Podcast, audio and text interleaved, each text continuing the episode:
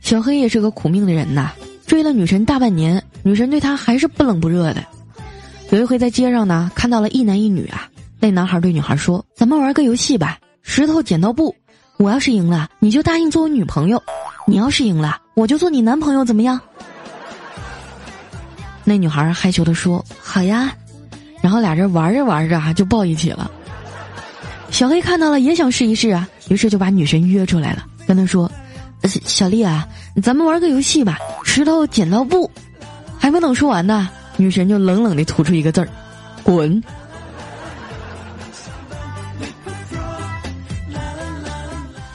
后来呀，小黑问我：“佳琪，你说怎么才能知道女神的心里到底有没有我呢？”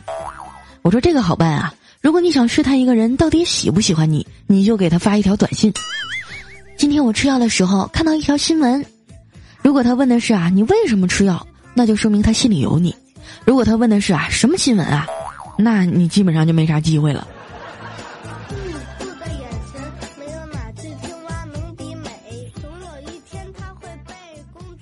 在公司里啊，小黑最敬佩的人呢就是怪叔叔，人到中年事业有成，一大堆年轻的小姑娘啊对他投怀送抱的。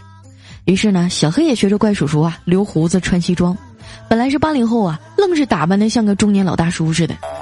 我们一说他呀，还振振有词。那韩剧里那帮大叔不都这样吗？显老怎么了？男人四十一枝花啊！我说黑呀，你可长点心吧。有钱的男人四十才是花，没钱的男人不分年龄段，通通都是渣。对于女人来说呀。男人的上进心是将来会很有钱，安全感呢是现在就很有钱，成熟稳重啊是一直都很有钱。